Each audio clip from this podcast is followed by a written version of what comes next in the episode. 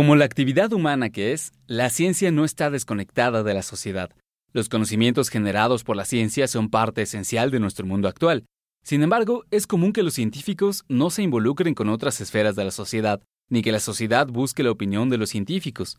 Esto es particularmente preocupante cuando se toman decisiones basadas en conocimientos científicos que afectan a la sociedad en general, por ejemplo, políticas públicas sobre energía, medio ambiente o seguridad alimentaria.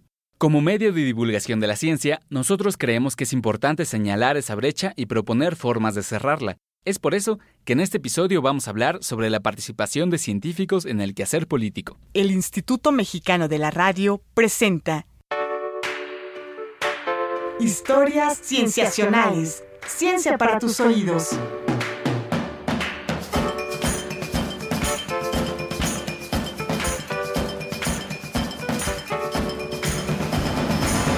Bienvenidos a Historias Cienciacionales. Como dijimos antes, en este episodio hablaremos de la participación de científicos en el quehacer político. Cabe aclarar que con esto no hablamos de científicos que se postulen para algún cargo público, sino de especialistas que se involucran en temas de interés público. Entrevistas. Tenemos en cabina a dos invitados, científicos jóvenes que además de estudiar sus temas de interés, han participado en el análisis, la crítica, la evaluación y propuestas de temas que involucran a una gran parte de la sociedad. Se puede decir, en ese sentido, que han hecho y están haciendo política. Presento primero a Mariana Benítez Kenwright. Ella es doctora, investigadora titular en el Laboratorio Nacional de Ciencias de la Sostenibilidad en la UNAM. Además de ser especialista en el desarrollo de las plantas, se ha dedicado a la agroecología, que es el estudio de los sistemas agrícolas desde el punto de vista de la ecología. Se ha interesado en la milpa como modelo agroecológico alterno a las tecnologías agrícolas imperantes, como los cultivos transgénicos. Usa principalmente herramientas de modelado matemático y computacional. ¿Cómo estás, Mariana? Bien. Muchas gracias por estar acá con nosotros. Gracias a ti. Presento también a Fernando Córdoba Tapia. Él es biólogo de la Facultad de Ciencias, actualmente candidato a doctor en Ciencias Biológicas por el Instituto de Biología de la UNAM. Es coordinador académico del Laboratorio de Restauración Ecológica en el mismo instituto. Actualmente es coordinador también del Grupo de Análisis de Manifestaciones de Impacto Ambiental de la Unión de Científicos Comprometidos con la Sociedad y ha evaluado varios proyectos de impacto ambiental en todo el país. Recientemente obtuvo el Premio Nacional de la Juventud 2014 en la categoría Protección al Ambiente. ¿Qué tal, Fernando? ¿Cómo estás? Hola, Víctor. ¿Qué tal? Muy bien, gracias. Gracias por estar acá con nosotros. Gracias a ti. Ambos pertenecen a la Unión de Científicos Comprometidos con la Sociedad, que es una organización no lucrativa conformada por científicos de diversos campos, y cito su página de internet, dispuestos a asumir su responsabilidad ética frente a la sociedad y el ambiente. Ambos han estado con nosotros en episodios anteriores de este programa y les agradecemos mucho que hayan vuelto. Y podemos comenzar aludiendo a la definición que hace la UCS, la Unión de Científicos Comprometidos con la Sociedad, en su página de Internet. ¿Cuáles creen ustedes que es la responsabilidad ética de los científicos frente a la sociedad y al ambiente? ¿Quiere comenzar, Mariana? Fernanda. Eh, desde mi punto de vista, esta responsabilidad surge del hecho de que el conocimiento científico es un bien público, que no pertenece a ninguna institución o individuo o empresa y que por lo tanto debe servir a los intereses públicos también. Aunado a esto, muchos de los investigadores que formamos parte de la UCS, como le decimos de cariño, hemos sido formados y trabajamos en universidades públicas, es decir, financiadas por eh, la gente trabajadora, que es la que paga impuestos en este país. Y, y bueno, entonces también tenemos esa, la responsabilidad de que nuestro trabajo se vea incida en la vida y en el mejoramiento de las condiciones de vida de la gente en general. Sí, claro, es lo que decía Mariana, es, es, retribuirle un poco de todo lo que nos ha dado, ¿no? Al final, uno como estudiante tuvo un privilegio que muy pocos tienen y entonces éticamente estás obligado a hacer de ese conocimiento algo que le regreses a la sociedad, ¿me explico? Es, es como tu responsabilidad, incluso tanto ética como moralmente, ¿no? Nos gustaría que nos platicaran un poquito acerca de los casos particulares que cada uno de ustedes ha llevado. Si quieres, empezamos contigo, Mariana. ¿Nos puedes contar, bueno, además del interés que has tenido en promover alternativas agroecológicas, has eh, participado muchas veces en reportes que evalúan el riesgo de la introducción de cultivos transgénicos en México y recientemente has estado involucrada en un proceso en la Corte Interamericana de Derechos Humanos. ¿Nos puedes contar acerca de eso? Sí, cómo no. Mira, esta Corte se reúne periódicamente para escuchar audiencias públicas que solicitan organizaciones civiles o diferentes grupos para presentar temas de interés y presentarlos en contraste con la posición de los estados que conforman eh, parte de la OEA. Eh, de los estados americanos. En este caso, se hizo una petición de presentar una audiencia por la destrucción del patrimonio biocultural de México, por megaproyectos y ausencia de legislación y política pública culturalmente adecuada para los pueblos indígenas y comunidades equiparables. Las comunidades equiparables en México son, por ejemplo, las comunidades de afroascendencia eh, o las comunidades campesinas, que tienen una cultura y modos de vida propios. ¿Qué era lo que buscaban al presentar este informe? Pues lo que nosotros buscábamos era visibilizar un patrón sistemático que hemos encontrado de violación de los derechos humanos de los pueblos indígenas y las comunidades equiparables, por ejemplo, las de afrodescendencia, los campesinos, por los megaproyectos de mineras, de presas, de producción agrícola con transgénicos, en fin, diversos megaproyectos que se llevan a cabo en territorio en territorio indígena muchas veces sin consulta y afectando los modos de vida de estos pueblos. Algo crucial en esto es que México se llama a sí mismo en su constitución y en numerosos acuerdos que ha firmado una nación multicultural como tal, tiene que tener políticas públicas generales que permitan el mantenimiento y la existencia y el florecer de las diferentes culturas que coexisten en México. Entonces, acabar con su territorio, con la biodiversidad, a la que están asociadas estas culturas y con sus modos de vida, que incluyen modos de producción, es acabar con estas culturas. Y en ese sentido es que se violan sus derechos humanos. Tú eres investigadora en un laboratorio, se puede llamar de ciencia básica, ¿no? Si uno revisa la bibliografía de tus publicaciones en, revistas arbitradas, científicas de alto impacto, uno tal vez no encontraría directamente eh, cuál es tu interés en participar en esto. Entonces me gustaría preguntarte precisamente eso, ¿no? Como eh, científica que hace mucho trabajo sobre ciencia básica, ¿cuál es tu interés en eh, participar de lleno, ¿no? Coordinando tal cual un proceso como este. Bueno, quiero, quiero decir que este proceso lo coordinaron 14 ONGs, ¿no? Eh, y tres grupos indígenas, los yaqui, los nahuas y totonacos de la Sierra Norte de Puebla y un conjunto, un colectivo de compañeros mayas de Campeche. Entonces fue el trabajo de un montón de gente en el que de hecho yo llegué ya bastante al final, ¿no? Pero bueno, la relación con la investigación básica parece sutil y en realidad a mí me tomó tiempo darme cuenta de que eh, las herramientas que tenemos los científicos pueden ser útiles para abordar este tipo de, problemáticas. Sin embargo, una vez que a través de la UX y de diferentes colegas que estaban mucho más inmersos en eso, me di cuenta de que se podía aportar algo, sobre todo si actuamos de manera conjunta, organizada eh, y multidisciplinaria, como que he decidido seguir, seguirle por ahí. Eh, en realidad yo creo que tenemos herramientas tanto teóricas como metodológicas, técnicas de laboratorio, que pueden ser muy útiles en la mm, solución y visibilización de muchos problemas socioambientales y, y que pueden darle herramientas a la gente para mm, defender sus, sus, derechos, defender su territorio, defender la biodiversidad de la cual se alimentan espiritual y materialmente, ¿no? Gracias. Fernando, ¿nos puedes contar un poquito más acerca de los casos que tú has llevado? Sí, nosotros lo que hacemos es revisar, como por ejemplo, cuando alguien quiere hacer un megaproyecto en el país, tiene que hacer una evaluación de impacto ambiental, ¿no? Las famosas manifestaciones de impacto ambiental. Esta legislación ambiental es tan deficiente y está llena de tantos huecos que normalmente cualquier proyecto con suficiente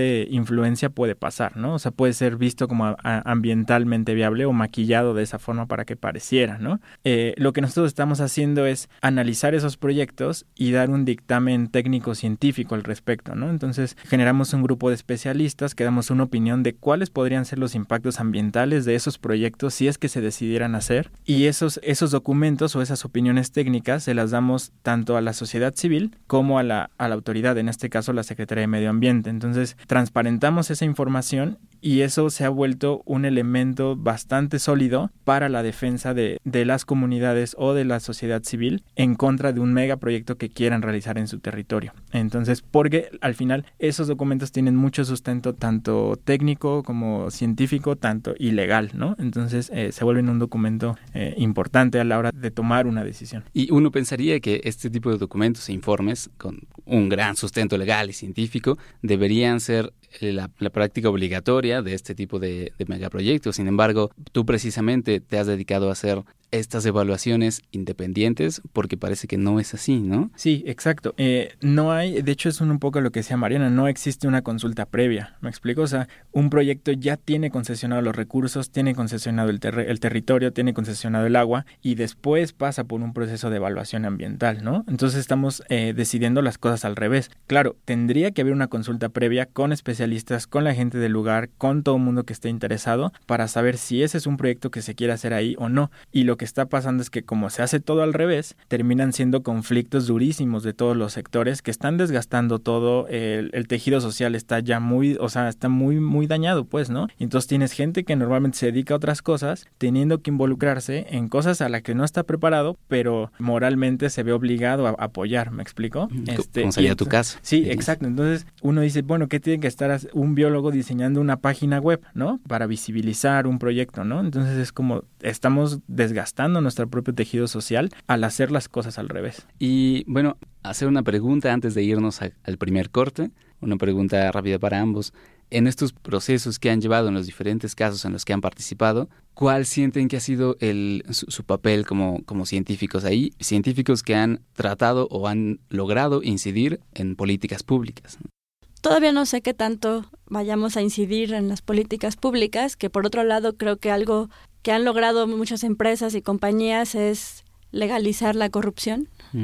Entonces es realmente un tema difícil el de el de trabajar sobre las políticas públicas. Sin embargo, para mí algo muy importante de esta experiencia en la Comisión Interamericana fue poder articular el trabajo de científicos y de gente dentro de la academia con comunidades indígenas, con abogados comprometidos, con grupos trabajando en diferentes frentes y que yo creo que es la única manera de realmente poder pues enfrentar o abordar estos, estos problemas tan generalizados y que como tratamos de poner de manifiesto en este informe, no son incidentales, ni anecdóticos, ni están desarticulados, no son todos parte de una política estatal generalizada. Y justo lo que yo creo que a lo que hay que llegar es eso, a poder incidir en las políticas públicas, ¿no?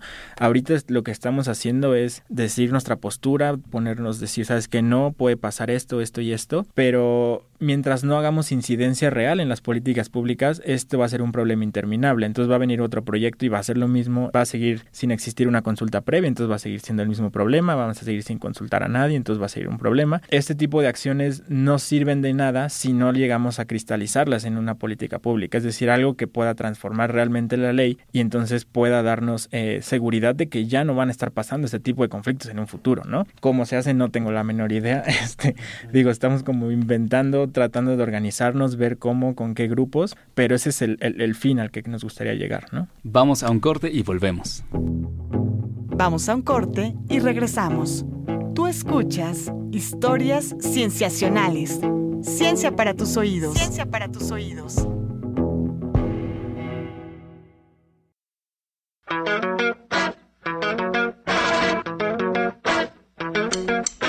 Estamos de regreso en Historias Cienciacionales. Ciencia para tus oídos. Ciencia para tus oídos.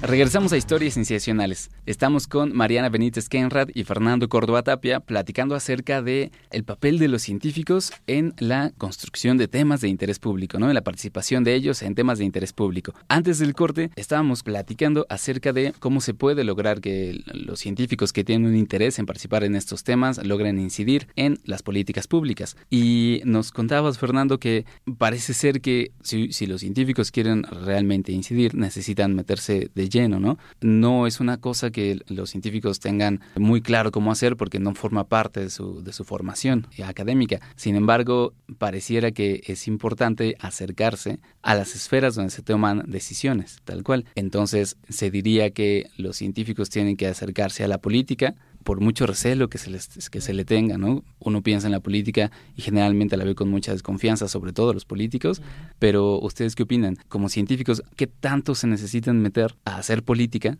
para lograr realmente incidir en un cambio, en hacer un cambio en las políticas públicas? O a otras esferas. Sí, o sea, yo creo completamente. O sea, si el objetivo es incidir en políticas públicas, no puede ser ajeno a la política de entrada, ¿no? O sea, tienes que entender cómo funciona, entender quiénes son sus actores y regresamos al, problema de no, lo que decías, el plan, los planes de estudio no te preparan para nada de esto, ¿no? O sea, yo estoy en la Facultad de Ciencias, estudié biología y jamás te dan una formación que te pueda dar los elementos para enfrentar este tipo de problemas que por supuesto son de interés para todo mundo y al final son tan complejos que necesitas que alguien te ayude a entenderlos, ¿no? O sea, uno puede tratar de entenderlos desde, desde su propio análisis, pero se te escaparían muchísimas cosas. Y sí, es una parte ya de, de salirse un poco de lo que uno sabe y empezar a buscar otras cosas. Y sí creo que nos vendría bien una mano, ¿no? De entender cómo funciona de entrada, ¿no? O sea, uno puede decir, ¿sabes qué? Yo quiero esto y estoy exigiendo esto, pero si ni siquiera conoces los, eh, los tiempos legales, nadie te va a escuchar. ¿Me explico? Entonces vas a hacer una lucha en vano, vas a hacer una lucha súper desgastante, te puede llevar años, cuando te pudo haber llevado mucho menos esfuerzo, mucho menos tiempo y tener un impacto más fuerte de haber conocido la normatividad o, las cuestiones políticas en las que están inmersas las decisiones, ¿no? Entonces creo que, es fundamental salirse de, de lo que uno conoce y aprender cómo están funcionando, cómo se toman las decisiones y a qué nivel. Mariana. Bueno, yo también coincido en que es fundamental hacer el esfuerzo y aceptar el reto de salirse un poco de nuestro ámbito de confort. Sin embargo, sí quisiera como puntualizar que desde mi perspectiva, incidir en las políticas públicas es importante. Yo creo que es tanto o más importante también participar directamente en la organización social, digamos, de base, ¿no? Históricamente se ha visto que los cambios, digamos, a nivel legal o político son mucho más lentos de lo que necesitaríamos si es que ocurren y si es que ocurren en la dirección que se necesita, ¿no? Entonces yo creo que son como dos vías de acción y que las dos son importantes. Una, digamos, como desde arriba, desde los eh, llamados tomadores de decisiones y las políticas públicas, pero otra que yo creo que es tal vez mucho más importante y que a largo plazo puede dar realmente cambios cualitativos en la organización social y en, y en la autogestión y autodeterminación de los pueblos es trabajar con las comunidades y con los grupos organizados de campesinos, de otro tipo de productores, de indígenas, etcétera. Yo creo que las dos vías son muy importantes. En este sentido, ¿cuál ha sido tu experiencia a la hora de hacer un trabajo en conjunto, de entablar un diálogo con estos diferentes actores de la sociedad? Pues yo la verdad es que soy novata todavía en esto. Normalmente le he entrado más como desde, desde la vía más, digamos, legal o, o de divulgación científica o cosas así. Y es hasta muy recientemente que he intentado vincularme o trabajar directamente con productores que están organizados defendiendo la biodiversidad, defendiendo su territorio, su cultura, etcétera. Ciertamente es un proceso difícil porque tenemos que estar abiertos a otras formas de conocer, a otras formas de entender el mundo, que son igualmente valiosas, ¿no? Que las nuestras, la científica. Sí, probablemente no se pueda llegar a veces la característica soberbia que presentan muchos científicos, ¿no? Cuando se dirigen a otros sectores de la sociedad. Sí, exacto. Yo creo que es llegar con, con la mente abierta, también bien conscientes de nuestra ignorancia en muchos aspectos de, pues en general, ¿no? Sabemos mucho de pocas cosas en general los científicos, pero bueno, yo creo que podemos contribuir y aportar mucho en grupos organizados que incluyan muchos sectores, ¿no? Y sobre todo que incluyan a las comunidades y a los pueblos en general. Fernando, ¿alguna opinión al respecto? lo, que te puedo decir es que, que sí, o sea, al final la, la parte científica muchas veces está al lado de la parte de, la sociedad, ¿me explico? O sea, al final eres ante una situación, normalmente si lo analizas objetivamente, muchas veces la sociedad tenía razón, ¿me explico? O sea, tú estás defendiéndolos de algo que podría ser un interés externo a, a, la misma sociedad o a los mismos pueblos, ¿no? Entonces, normalmente el científico tiene esa afinidad, ¿no? O sea, aunque lo veas objetivamente, normalmente tienes una afinidad por, por lo que es justo, ¿no? Y normalmente lo que es justo es lo que está al lado de la sociedad es importante entablar estas relaciones, este diálogo. Sería importante que como científicos nos asumamos como miembros de esa sociedad civil, ¿no? Eh, miembros de una sociedad a la que le afectan las decisiones que, que se toman en, las esferas del poder político. En ese sentido, me parece que el trabajo que ustedes hacen es, un, ah, es una forma de hacer esta organización de base que comentas tú, Mariano, ¿no?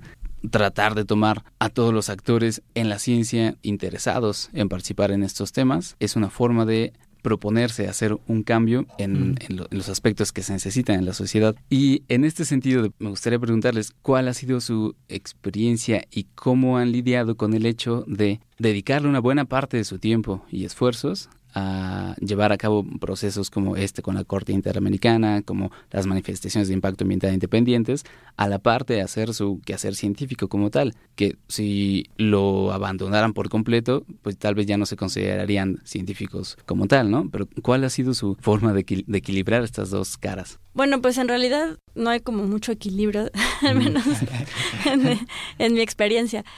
O sea, es tiempo extra en realidad, ¿no? Eh, por el momento. Y yo creo que mientras no nos organicemos en grupos amplios de trabajo, eh, seguirá siendo así, lo cual, como decía Fernando, es muy desgastante. Pero pues yo creo que se está generando trabajo colectivo muy importante, por ejemplo, en la UX, que nos permitirá hacerlo con menos esfuerzo y generar pues sinergias, ¿no? A partir del trabajo, incluso el trabajo científico que cada quien hace cotidianamente, pero que puede abonar a metodológica o conceptualmente a los distintos problemas. Algo que mencionabas hace rato y que me parece crucial es esto de asumirse como parte de la sociedad siendo científico, porque a los científicos nos suele dar un poco de alergia cualquier cosa que huela a subjetividad o a ideología o a política. Sin embargo, yo creo que sí es importante pues tener claro que participando o no, todos somos parte de, de la política y de la sociedad, ¿no? Y que incluso haciéndolo de manera inconsciente podemos acabar trabajando para quien no quisiéramos, ¿no? Entonces yo creo que es importante, pues sí, también tener claro que los científicos eh, estamos en un ambiente social y político, en un contexto histórico, y que solo estando conscientes de eso podemos incluso trabajar con menos sesgos.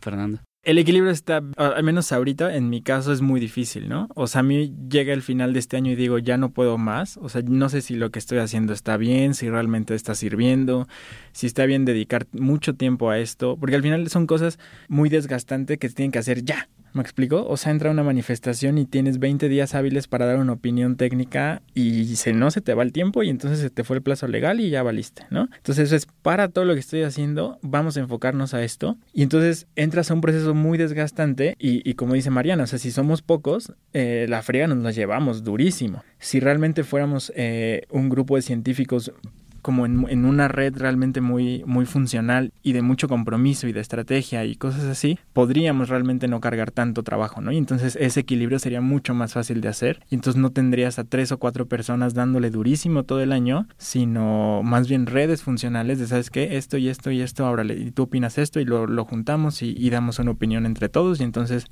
nos llevamos menos trabajo, ¿no? Todos. Y en ese sentido, todos los científicos tienen completamente la capacidad de meterse a estas cosas, ¿no? O sea, tienen toda la capacidad y lo único que se necesita son, es compromiso, tal cual, ¿no? O sea, si sabes que quiero llegar a esta causa, me voy a meter, le voy a dedicar tiempo y voy a participar, ¿no? Pero digo, los elementos y las herramientas y la capacidad de investigar y de buscar y de generar eh, argumentos la tienen, ¿no? Sí, Mariana. Bueno, solo quería decir que esto que dice Fernando a mí me parece fundamental y que es importante además mencionar que el sistema de evaluación científica y las condiciones laborales y las condiciones de becarios de los estudiantes no promueven y no facilitan este tipo de actividad. Entonces también tenemos que hacer una lucha activa para que este tipo de actividades sea valorada como lo como lo fundamental que es dentro del quehacer científico y dentro de la formación estudiantil también. Sí, pero entonces si no terminas teniendo estudiantes, que lo que les importa es generar un artículo en una revista de alto impacto y entonces tener mil citas y su vinculación con los problemas reales del país puede que ni siquiera los estén tocando, ¿no? Y entonces si esa es la forma en la que a mí me van a evaluar en el futuro, pues ¿para qué dedico tiempo a otras cosas? Si yo quiero tener un éxito profesional, pues mejor me quedo en mi micro burbuja generando mis artículos y ahí estoy bien, ¿no? Y esa es la, visión a la que hay que salir y tenemos que salir como, como sistema académico, tal cual, ¿no? O sea, ahí sí no hay otra más que cambiar eso también, ¿no? Claro, si los sistemas de evaluación de la actividad académica se mantienen como están, se verían las actividades que ustedes hacen de meterse en temas de interés público como actividades que van en detrimento de su actividad como científicos, como cuando no debería ser así. Sí, exacto. Y nos gustaría que en un minuto que nos queda alguna recomendación que le tengan, no solo a la esfera políticos tomadores de decisiones en cuanto a qué tanto atención ponerle a la ciencia, sino también a sus colegas científicos que tal vez estén en duda acerca de meterse en este tipo de actividades. Bueno, pues yo así muy brevemente los invitaría a que revisaran el sitio web de la Unión de Científicos comprometidos con la sociedad, que creo que es una plataforma sólida que nos ayuda a articularnos y a trabajar en conjunto y más protegidos también, ¿no? No hay solitos enarbolando tal o cual causa y donde pues se pueden ver algunos de los ejemplos de trabajo que hemos estado desarrollando. Yo más bien me gustaría hablarle como a, la audiencia joven que, que tienen, ¿no? Y entonces nosotros como jóvenes de esta generación estamos viviendo tiempos extremadamente violentos de desesperanza brutales, ¿no? Y lo que yo les diría es que tomen esa, ese odio o esa ira que tienen y que la canalicen, ¿no? O sea, que si eres bueno para hacer cómics, haz cómics, ¿no? O sea, y si te encanta eso, pero vincúlate con organizaciones de la sociedad civil que ya están luchando por causas, que ya están transformando las cosas y pon como tu, tu talento al servicio de todos, ¿no? O sea, no nada más científicos, cualquier otro publicista, abogado, lo que sea, incluso que no sea tu profesión primaria, pero tu tiempo libre puedes dedicarlo a realmente transformar cosas de este país si te empiezas a vincular y empiezas a generar redes y empiezas a, a pasar de la protesta ya ni siquiera a la propuesta, sino a la acción, tal cual, ¿no? Y creo que... Eh, eso es algo que tenemos que hacer nosotros como juventud hoy y creo que tenemos la generación para hacerlo. Pues bien, les agradecemos muchísimo por haber estado con nosotros en esta charla. A Mariana Benítez Kenrad. Gracias. Y a Fernando Córdoba mm, Gracias a ti. Esto ha sido todo en este episodio de Historias Sensacionales. Agradecemos mucho a Mariana Benítez Kenrad y Fernando Córdoba Tapia por haber charlado con nosotros. Si ustedes tienen alguna pregunta, comentario, sugerencia sobre nuestro trabajo, pueden buscarnos en nuestras redes sociales, WordPress, Tumblr o Facebook como Historias Cienciacionales, en Twitter como arroba cienciacionales, todo con C, y en correo como historiascienciacionales arroba gmail.com. Nos encantaría saber de ustedes. Participaron en la realización de este programa Marcela Montiel en la producción y edición, Carolina Durán en diseño de audio y edición, Roberto Portillo en grabación y edición y Manuel Compatitla en los controles técnicos. Les agradecemos mucho. No se pierdan la siguiente semana un episodio más de Historias Cienciacionales. El Instituto Mexicano de la Radio presentó Historias Cienciacionales. Ciencia para tus oídos.